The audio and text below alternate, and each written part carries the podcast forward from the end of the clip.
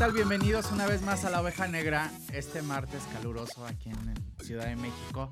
Y hoy les vamos a decir cómo posicionarse en el mundo del entretenimiento y tengo un invitado, un invitadazo, desde la hermana República de Guatemala, Sí, Cristian Val. gracias. No. Val, sí, sí, sí. sí. Cristian Val, que es un empresario que se dedica a llevar espectáculos Sí. de todo el mundo, ¿no? Ya vamos para tres años. Sí, yo me especialicé mucho. Eh, empezamos en agosto 2016 y me especialicé mucho en comedia y me especialicé mucho en México porque yo fui chilango 20 años. Entonces, eh, conozco bien la farándula, estuve en, eh, de- también arriba de los escenarios. Yo llegué a México en, el, en 1995, después de hacer siempre en domingo, vos no te vas a acordar, Sí. pero siempre a mí me trae Raúl Velasco. ¿Y que eras cantante? Era cantante, sí. Llego, y llego a firmar ¿Qué con, cantabas? con Melody. Fíjate que, bueno, en, en mi tierra fui famoso eh, por una canción que se llamaba Volatilizando, que yo compuse en 1991 y que decía... Eso no sabía yo. Aquí siempre sacan su talento, por eso nos llamamos la oveja negra. Descubre tu talento. Sí, ya tiene, ya tiene mucho... Digo, siempre he estado mm, de alguna manera metido en el show business. Ok. Pero hasta hace tres años eh, paso a ser backstage y, y contento, muy contento en esta etapa de, de- de- de mi empresa y de mi vida. Entonces arrancaste, te veniste con Siempre en Domingo, con Raúl Velasco. Con Raúl Velasco es el que me trae, me, me- me da la patada y llego con Discos Melody en aquel entonces, ya no existe. Ya no existe. Y después firmo con Fonovisa, seis años después, en, en el 2001 sale finalmente mi disco en México, que, que tanto a- a- añoraba yo, un- la verdad un buen disco que grabamos con los Stephanie, una buena producción. Ok. Pero en el 2002 empiezan a tropezar las cosas y, y de alguna manera por eso también estoy acá, fíjate vos, porque... como acomodando, ¿no? Sí, porque, porque yo decía, eh, el mundo artístico es, dependés mucho siempre de terceros. Claro. ¿va? Vos como artista dependés de otras personas y a veces personas nefastas. Eh, eh, El, el- el mundo disquero en aquel entonces era terrible, hoy en día creo que ha cambiado. Entonces yo dije, bueno, hay tanto talento y, y yo quiero hacer algo también, ayudar de alguna manera a, a que salga adelante. Y hoy en día hay muchos medios como, como tu canal, ¿va? Sí, hoy hay muchísimos medios y además es, no quiero decir más fácil porque la verdad es que en el tema de música específicamente es donde creo que es más difícil porque hay un tema de, de mucho picar piedra Uf. y es un albur todo el tiempo, todo el tiempo. Eh, Totalmente. Si en todos los negocios regularmente la constante te hace, o sea, el Así es. ser insistente, persistente, el ser aferrado a tu talento que sí que...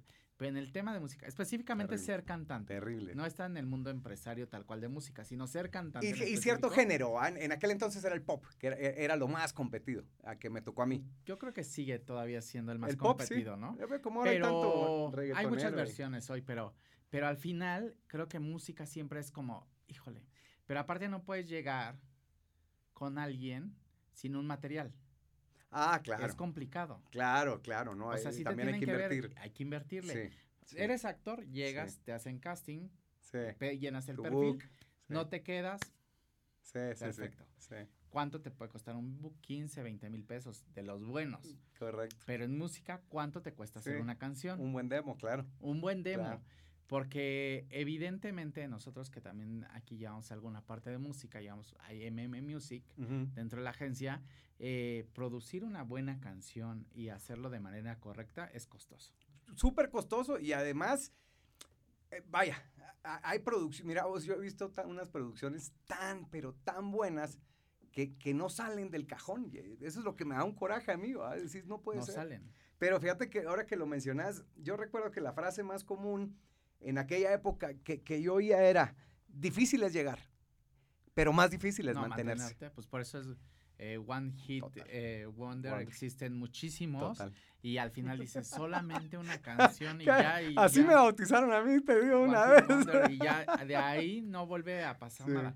Porque el mantenerse y mantener esta inversión es, es muy fuerte. Pero también sabes qué pasa. Yo, bueno, yo por lo menos en- a nivel personal, yo me retiro de la música en el 2002 y me retiro porque yo estaba en Fonovisa después de haber cambiado De tres veces de director ah, artístico, que es lo que te digo, tres veces. Entonces yo negociaba con el director artístico, mi disco tenía planes enormes de salir en Los Ángeles y, y lo, lo firma el presidente de Fonovisa, te digo que se le invierte bien, Pero después cambia director artístico. Entonces, a negociar con el nuevo. Llegamos a acuerdos, lo sacan, a negociar con el nuevo. llegamos a acuerdos, lo sacan, a negociar de nuevo. Y el manager de Cristian Castro, esto te estoy hablando, creo que fue un julio del 2002, lo tengo muy claro en mi mente. Enfrente mío, esperando la cita con el nuevo director artístico. Cristian Castro, y yo atrás de él. Y oigo que recibe una llamada de Cristian Castro y le empieza a decir, no, la cosa no camina, olvídate, estamos mal, esto no va para ningún lado, yo creo que vamos a pedir carta de retiro. Oigo eso y ya no me queda la cita. Dije, este es Cristian Castro el que le está pasando esto. ¿Qué me espera a mí? Y yo sí dije, claro que pues es de aguante esa carrera, es de resistencia. Es de resistencia. Pero yo sí dije, eh, pues yo vine aquí a, disfrutar, no a sufrir. Vamos, ya eran seis años que yo tenía en México de picar piedra.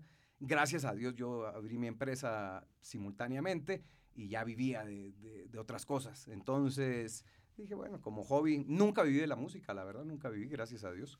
Y como hobby lo disfruto hoy en día más. Pues felicidades, no sabía. Nada más sabía de tu empresa y de todo este rollo. Y la verdad es que posicionarte en el mundo del, del entretenimiento es muy difícil porque hacerte un nombre con toda la competencia que hay, con todo lo que, lo que sucede hoy en día, de todo lo, las diferentes versiones que hay de entretenimiento, porque hoy hay mucho. O sea, hoy hay lo que quieras, donde quieras, en cualquier idioma, en cualquier versión, en, ¿no? Y aparte contenidos en contenidos en diferentes formatos. Correcto. Entonces, este, antes nada más era televisión, radio y ya. Así es, así es. Que es una ventaja y una desventaja, Pero, pero yo lo veo más, más lo positivo. ventaja que desventaja. Sí, yo lo veo muy positivo. Hoy puedes generar contenido desde cualquier. Hoy tenemos este canal que podemos transmitir a todo el mundo. Maravilloso. ¿No? A cualquier parte mm, con esta maravilla de internet. Pero este sí, en el mundo del entretenimiento posicionarte y que te identifiquen como el que produce, el que dirige, el que lleva, sí tiene su trabajito. Uf. Y de eso vamos a hablar hoy un poco. Buenísimo, me encanta la idea. Me encanta Porque como cualquier industria es complicado posicionarte y, y, llegar a ser reconocido dentro de esta industria y decir, ah, es él el bueno, él es el que hace esto. Así es. Entonces, eso es de lo que vamos a hablar. Así es, me encanta. Y tú me, y tú me comentabas hace rato que empezaste con tu empresa de inflables en Guatemala. Sí, yo empecé con... con eh, es una empresa de, de, material POP, de publicidad, ah, digámoslo así, material promocional. Nosotros, mi hermano y yo, que fundamos esta empresa en 1998, la empresa la iniciamos aquí en México. En el 98, eh, y, y, lo que hacemos es fabricar inflables promocionales. La lata esta de Coca-Cola. no puedes decir marcas aquí. Vale, vale el gol. Aquí sí puedes decir marcas. Ah, va. Estas latas gigantes, las réplicas de 20 metros. Eso es lo que nosotros hacemos. Sin embargo, como te digo, yo siempre tuve esa inquietud, ese hambre del show business. Y no está tan separado, no, no está. Lo que yo hice fue que le llamamos brand entertainment a esto. Es un, es un término relativamente nuevo, pero que cada vez agarra más, más, auge. Eh, porque es justamente lo que necesitan las marcas para posicionarse. Claro. Y ofrecer entretenimiento a sus consumidores y crear lealtad y, y crear fidelidad de la Porque al final son productos de recordación mucho más fácil que cualquier otro. La verdad es. brindarle una experiencia al consumidor. Así es. Y brindarle una experiencia al consumidor si te, si te lleva a un, a un tema de fidelización mucho más fuerte que cualquier otro. Porque, porque que el niño abrace la botella o que el niño se saque la foto, que el papá se saque la foto, que ya con el solo hecho de generar una foto a través de digital hoy, bueno, te marca la diferencia. Así es, perfectamente dicho. Es correcto. Entonces, eh, tú te dedicas a hacer este tema de, eh, de, de estos promocionales para cualquier marca. Sí, o sea, ese es el, ese es el core business, e, ese, ese, es mi negocio principal. Sin embargo, lo que empezó como un side business, o sea, esta división arranca, te digo, en agosto del 2016. Yo regreso a Guatemala después de 20 años de, de vivir aquí en México. Eh, hice también un año en Houston, abrimos la empresa en Houston y, por ahí va también caminando, pero regreso a Guatemala. Por circunstancias de la vida, creemos que era un mercado que, que le hacía falta eh, explotar. Y, entonces regreso a Guatemala. Sin embargo. Tan bonito Guatemala. Ya, ah, ¿te gusta? ¿Ha sido? Tan bonito Guatemala. Ah, que me alegro. bonito. Sí, es lindo. ¿Qué te puedo decir yo? No haya tenido oportunidad de visitar Guatemala, ve, vayan a visitar vayan, Guatemala, vayan. por favor, porque está Totalmente. Te agradezco muchísimo ese comercial, lo cual es totalmente cierto. Yo en estos tres años que tengo de haber regresado, cuatro años casi, eh, me han ido a visitar amigos mexicanos y todos regresan con la misma impresión que acabas de decir. Todos regresan, ¿cómo fregados me tardé tanto en conocer Guatemala? ¿Cómo me tardé tanto? Siempre, ¿Cómo nos tardamos tanto en conocer Guatemala, su gente, su comida? Sí, pues está aquí a la par, está aquí abajito. Vaya a Guatemala. Visiten Guatemala. Y cuando vayan nos dicen cómo les fue y a ver qué. Eso es todo. Invitamos otra vez a Cristian para me que Me encanta, me encanta. Vamos a hacer también, vamos a que nos patrocinen Guat. Ojo. Exacto. sí, pues que las marcas empiecen a sumar a esta, a esta iniciativa. Fíjate que por ahí va la cosa también, no, no creas, yo, eh, lo, que, lo que te decía, yo empecé porque las marcas me decían, sí, pero quiero algo más, quiero, yo le hacía los inflables, le hacemos BTL, pero quiero algo más, más grande. Y entonces son las experiencias, lo que vos hablabas. Ok. Y arranco llevando a, a Sofía Niño de Rivera. ¿La, la ubicás? Top of the top. Ah, y a Ricardo Farrell. Esos fueron mi, primera, mi primera experiencia, imagínate. ¿Hace cuánto tiempo? Agosto 2016, sí, ya vamos para tres años de Tres años. Pero Cuando ellos también estaban como medio empezando. Exacto, estaba, mira, yo llevé a Sofía una semana después de su especial de Netflix. Y ella lo dice en el, especial, le dice, no, si yo ya soy internacional, ya he salido a muchos países, por ejemplo, Guatemala. Eh, y Ricardo, pues también era, era el hit en ese momento, aquel Curi famoso. Y tuvimos obviamente un sold out a la semana de haber salido. Claro. Y entonces pues ya me gustó, obviamente. Claro. Lo que pasa es que dedicarte al mundo del entretenimiento cuando llevas felicidad a la gente, porque es esto, llevar felicidad, llevar eh. alegría, eh, una experiencia inolvidable, te cambia, te cambia. Por completo. Y la verdad es que sí debes de tener como vocación hacerlo. Porque sí, al final sí. tienes una visión que nadie más tiene y tienes que ver qué encaja y en qué momento. Sí, sí lo creo, sí lo creo. Y tenés que aguantar mucha adrenalina. ¿eh? Ese es el otro tema que, que, yo, yo creo que todos los que estamos en esto o de alguna manera en, el show business, eh, vivimos con y somos adictos a la adrenalina. Claro. Fíjate que hace como tres meses fui a dar una conferencia a la Universidad de Nahuac sobre este tema, justo, cómo posicionarte en el mundo del entretenimiento. Y algo que les decía muy importante es que deben de estar siempre en cualquier evento, cuando dediques esto, debe estar muy pendiente de qué convocatoria vas a utilizar y cómo, y, y cómo la vas a traer. Excelente. Y es la parte más difícil de hacer eventos, o sea, la convocatoria, o sea, ¿Para qué haces? Y la que, nadie quiere. Y la que nadie quiere, porque convocar es de lo más difícil. Lo más complicado. Eh, a veces uno cree que es el máster y que dices, no, voy a traer a Luis Miguel, va a llenar. No. Ni Luis Miguel. Si no haces un trabajo de convocatoria real y no te, no te dedicas realmente a, la promoción adecuada y segmentada. Así es. No llenas. Así es, así es, así es. Y no tiene que ver nada con el artista, tiene que ver con el tema de la planeación y la difusión del evento la, difusión y, y, cómo, o, sea, el, el, dónde y el cómo, ¿va? En, lo que vos decís, la segmentación eh, yo considero que es básica. Sí. Básica. Eh, y hoy que puedes hacerlo tan, hoy que el abanico antes también era nada más chico, mediano y grande, hoy hay chico, extra chico, mega chico, ultra chico, ¿no? Existen todas las versiones en segmentación de mercado y el tema de personalización cada vez es más fuerte, entonces llegarle a ese punto de personalización es donde se encuentra muchas veces el detalle.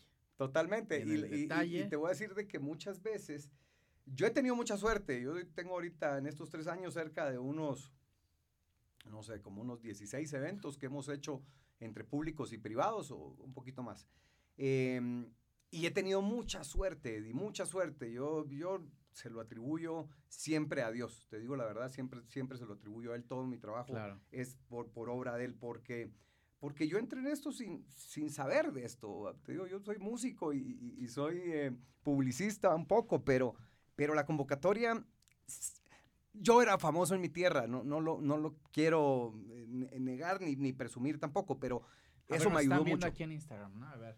Sí. Aquí en Instagram, vamos a En Instagram nos están viendo desde Guatemala, todos los guatemaltecos tienen que seguir a MUTV, arroba M, otra M, O, O, D. Y por favor, eh, síganos, conéctense en Facebook ahorita y comenten ahí para que podamos con para que podamos comentar sobre sus preguntas. Buenísimo, buenísimo. El famoso de Guatemala, Cristian Val. Lo tenemos aquí. ni tanto, ni tanto. Van a decir, no, no tanto. Pero vamos a seguir hablando de él después del corte. Vamos a un corte. Y regresamos para dar estos cinco puntos de cómo posicionarte en el mundo del entretenimiento. También para saludar a la gente que nos está viendo en vivo. Vamos a este corte. Allí en cabina. Saludos este martes.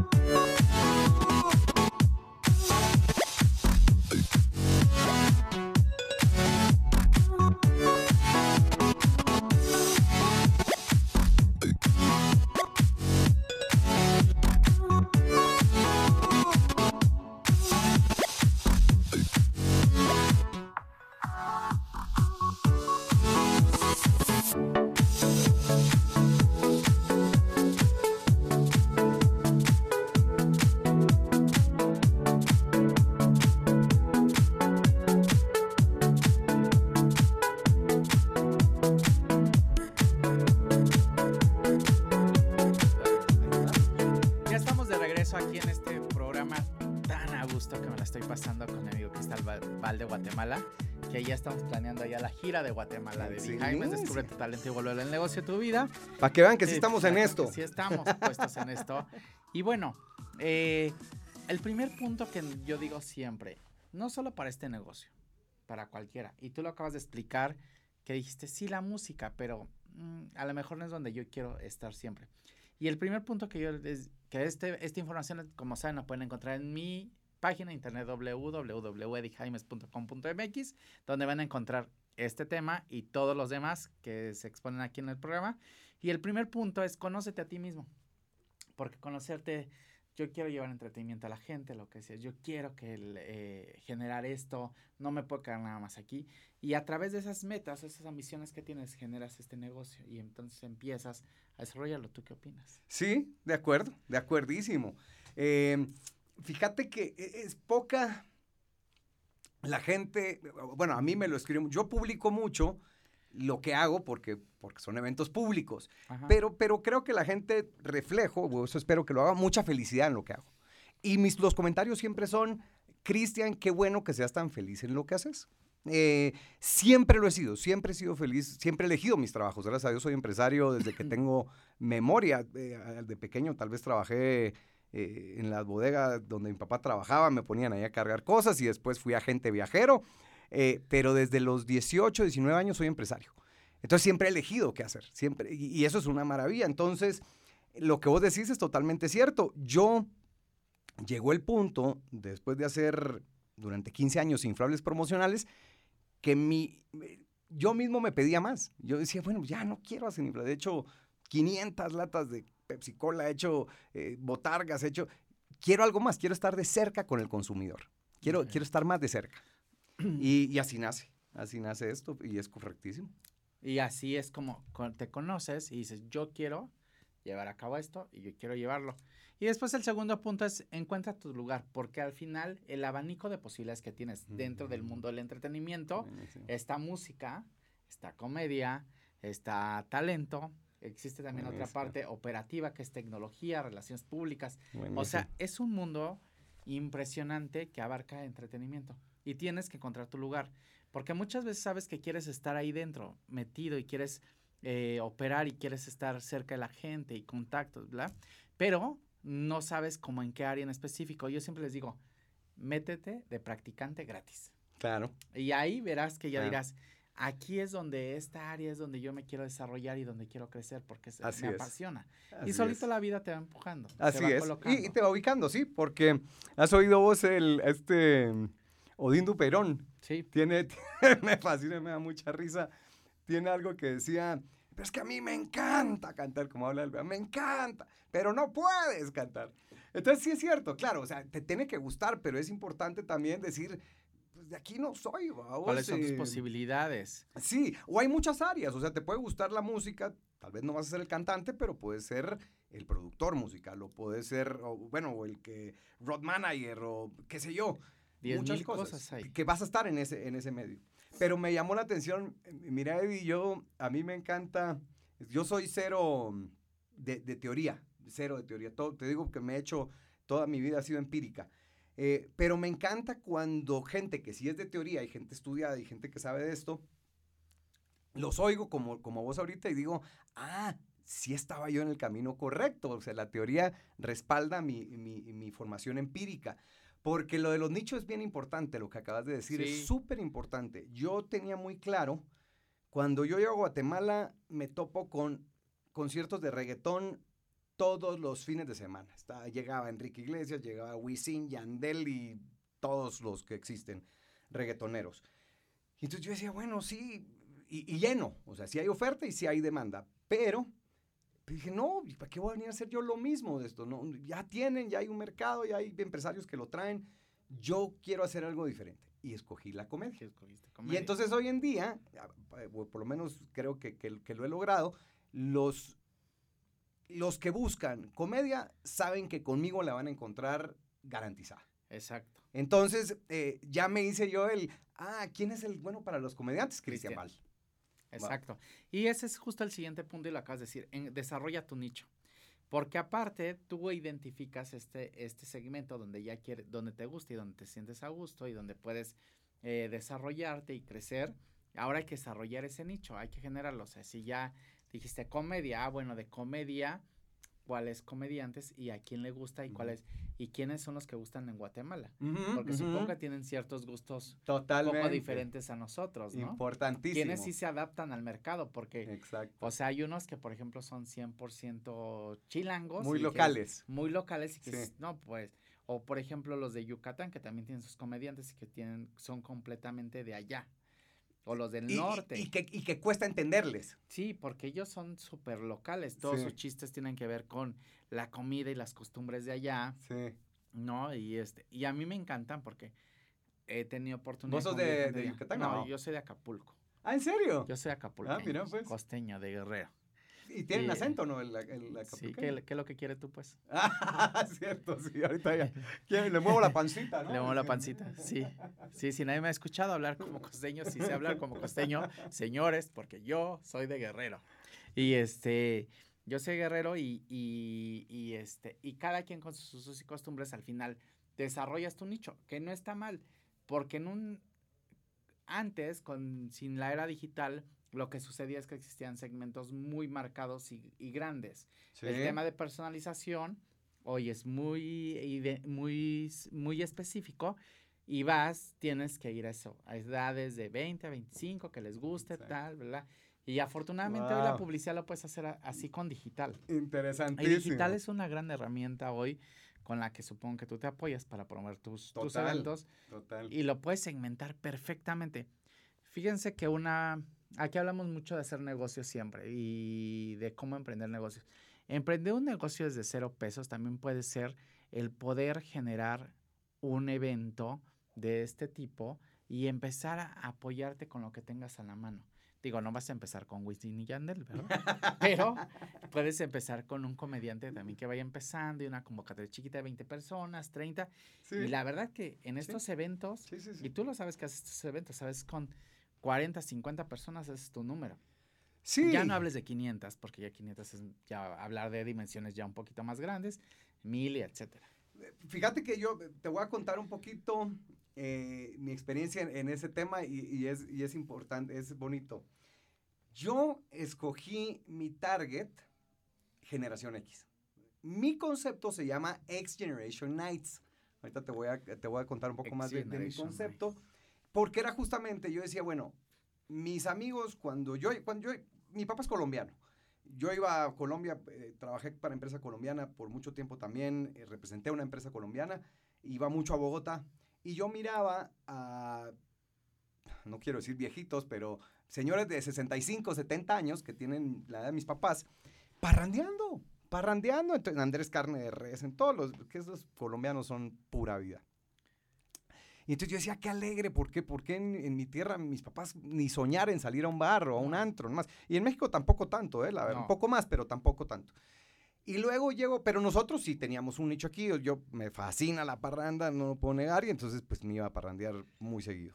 Llego a Guatemala y cuando queríamos salir a parrandear mi esposa y yo, nos topábamos con mis sobrinos en, en los lugares que íbamos. Yo decía, no me siento a gusto que estén ahí. Sí, no me siento a gusto. no habían nichos, no habían lugares para ir eh, gente de mi edad. Y entonces, por eso es que creamos también X Generation Nights. Y así empezó. Esto es para Sofía Niño, pues era para ese target. Después llevé a Ricardo Quevedo, después llevé a Bobby Comedia, eh, Juan José Covarrubias, Franevia. Eh, todos era para, una, para un target de 25 a 50 años. Entonces ya me ubiqué y ahorita mi convocatoria es mucho más sencilla porque ya la gente también dice, ok, yo sé que me voy a topar a este tipo de gente que a mí me gusta, no me voy a topar con chavitos que estén tomados o que van a hacerme clavos a mi esposa o... ¿Me entendés? Claro, eh, claro. Tiene Muy, muy claro seguridad, eh, bebida buena, no, no bebidas de que los chavitos toman, sino bien atendidos. Y, ese es, y ese es mi nicho. Y ese es tu nicho. Sí. O sea, los de nuestra edad. Los de mi edad, pues estás muy chavo, pero. No, no tenemos la misma edad. O si no, te ves muy joven. No, pero sí tenemos la misma edad, te lo puedo asegurar. Ole, pues se conserva pues, usted bien. Gracias a mi amiga Bianca, que mira, tiene, me tiene congelada la cara completamente, que no deja que ni se me mueva nada. Bianca, te quiero. A mi doctor, por Juan Manuel Chaparro también, por ahí que hace, que me hace dos, tres arreglitos. Javier Derma también por ahí, que tienes que ir con ellos para que te ahorita me pasas todos, todos los, datos, para que te quede espectacular. Mi querida Bianquita, cuando sepas, por ahí vamos a poner el teléfono de Bianca cuando quieran Botox, ella es la experta. ah, que no me da pena porque son hoy ayudaditas que te haces y que te ayudan a Y sabes que yo honesto, pero por la ciudad, le platicaba ahorita. Ah, no, Bianca, mira, perfecta, te deja espectacular. Ya estás. Y ya está. Pero, por cierto, vamos a mandar saludos que por aquí están conectadas. Freané también, Freané, que es, es, de la empresa de depilación más importante en México. Si quieren ahí, ahí vean en los comentarios, está Freané para que vayan a depilación sin dolor con, con cera. Grace Guzmán, mi diseñadora de imagen, este, esta greña es de Grace Guzmán López. Vamos a hacer todos los comerciales. Vean todos los especiales. Esta greña es de Grace Guzmán López y es la que lo hace, este corte. Eh, saludos, mi Frina, que aquí estás conectado. Mi querida Bianca, te digo, aquí está. Bianca, te quiero. Mira esta cara perfecta que la tienes congelada para siempre. Michael Jackson, la, cápsula, todo. Este, Claudia Klaus, saludos. Cari Adams, gracias, mi Cari, por saludarnos. Mi, mi, mi maestra, mi directora de facultad, Pilar Castillo Villalobos, que me ve siempre con mucho cariño, Emanuel Morales, actor de la agencia también que nos está viendo. Saludos a todos los de Guatemala que nos están viendo, mándenos. Eso es todo. Pónganos comentarios, nos, véanos aquí en la oveja negra. Pregúntame. Pregúntame, pregúntame. bueno, y vamos con el siguiente punto, amigo Cristian, y es crea un impacto positivo. Un impacto positivo, cuando tú descubres tu talento y para qué, lo, para qué estás generando todo esto, debe estar al servicio de los demás. Siempre lo decimos. Y eso es crear un impacto positivo. Decir, ¿cómo yo sirvo para que, para que la gente se entretenga, para que llevarles eh, una alegría, etcétera? Entonces, crear un, crear un impacto positivo es saber cómo vamos a generar algo que esté al servicio de los demás. Eh, ¿Cómo lo vamos a hacer? A través, si es un negocio, pero al final este talento que tenemos, el saber medir, el saber colocar a alguien, el saber qué artista va a ir, y que vaya a gustar, también tiene que ver con generar este impacto positivo. Tiene que ver, y, yo agregaría una cosa más, que son de las cosas eh, eh, esotéricas de, los, de las empresas o de los negocios, eh, pero en mi caso puedo dar fe que, son reales. alguien me dijo alguna vez hace mil años, me dijo, siempre que hagas un negocio, pensá en generar beneficios a un tercero. Exacto. Siempre, no no andes pensando, ah, voy a hacer este negocio y con eso El me voy a comprar este cochezote y una casa, sino que pensaba, ah, voy a hacer este negocio y con eso le voy a regalar a mi esposa esto, que ella se muere de ganas y mi mamá que todo lo que hizo por mí, yo le quiero regalar algo, una casa, yo no sé. Siempre que vos pensás en, en- en generar dinero para el bien de un tercero, te va a ir mejor. Claro. Y la otra es, nosotros tratamos de alguna manera, no siempre, pero de alguna manera tratamos de buscar una fundación en todos los eventos que hacemos y dar parte de lo que, de lo que damos. Claro. Y eso Es pues, regresar un poquito. es, es- es regresar un poquito y, y es globalizar, hacer, hacer algo eh, para una persona, para mucha gente. Va creciendo, entonces... de eh, en una en una. Con una, con cada uno que haga un poquito por alguien, o por alguien, o para, por un animalito, por una, por una planta, por algo, Sí, sí. con un poquito que hagamos, con una acción, de ese poquito en poquito, se hace un montoncito. Así es, ¿no? así es. Entonces siempre, cuando descubres talento, va a estar al servicio de los demás, porque así de esa manera crecen los negocios. Y los grandes negocios funcionan porque siempre piensas de cómo llevarle comodidad a la gente, cómo generar un, me- un mejor ambiente en algo, cómo poder ayudar y dejar algo en este mundo. Claro. Y por eso es importante. Y así también te posicionas en el segmento, porque dices, "Ah, él, aparte de, de que trae entretenimiento, también ayuda, pero también, pero también suma, pero también está, pero también siempre Así lo es. necesitamos. Entonces, siempre es importante que vean esa parte porque siempre va a sumar. Así es, así es. Y el punto último que vamos a tocar, y no menos Y importante. no por ello menos y importante. no por eso menos importante, prepárate para el fracaso. Porque va a llegar. Vos qué bueno, qué, ¿por qué ayer? Porque llega, ¿no? Ayer oí, ¿dónde fue que lo vi? Dijo, qué impresión. Ayer oí, prepárate para el fracaso, pero también prepárate para el éxito. Exacto. Es- ¿Quién decía que es más difícil, es más difícil sobreponerse del fracaso que del éxito? ¿Quién lo dijo? Ayer lo estaba viendo. Exacto. Eh, pre- sí, sí, total. Porque el no prepararte para el éxito automáticamente te puede llevar al fracaso.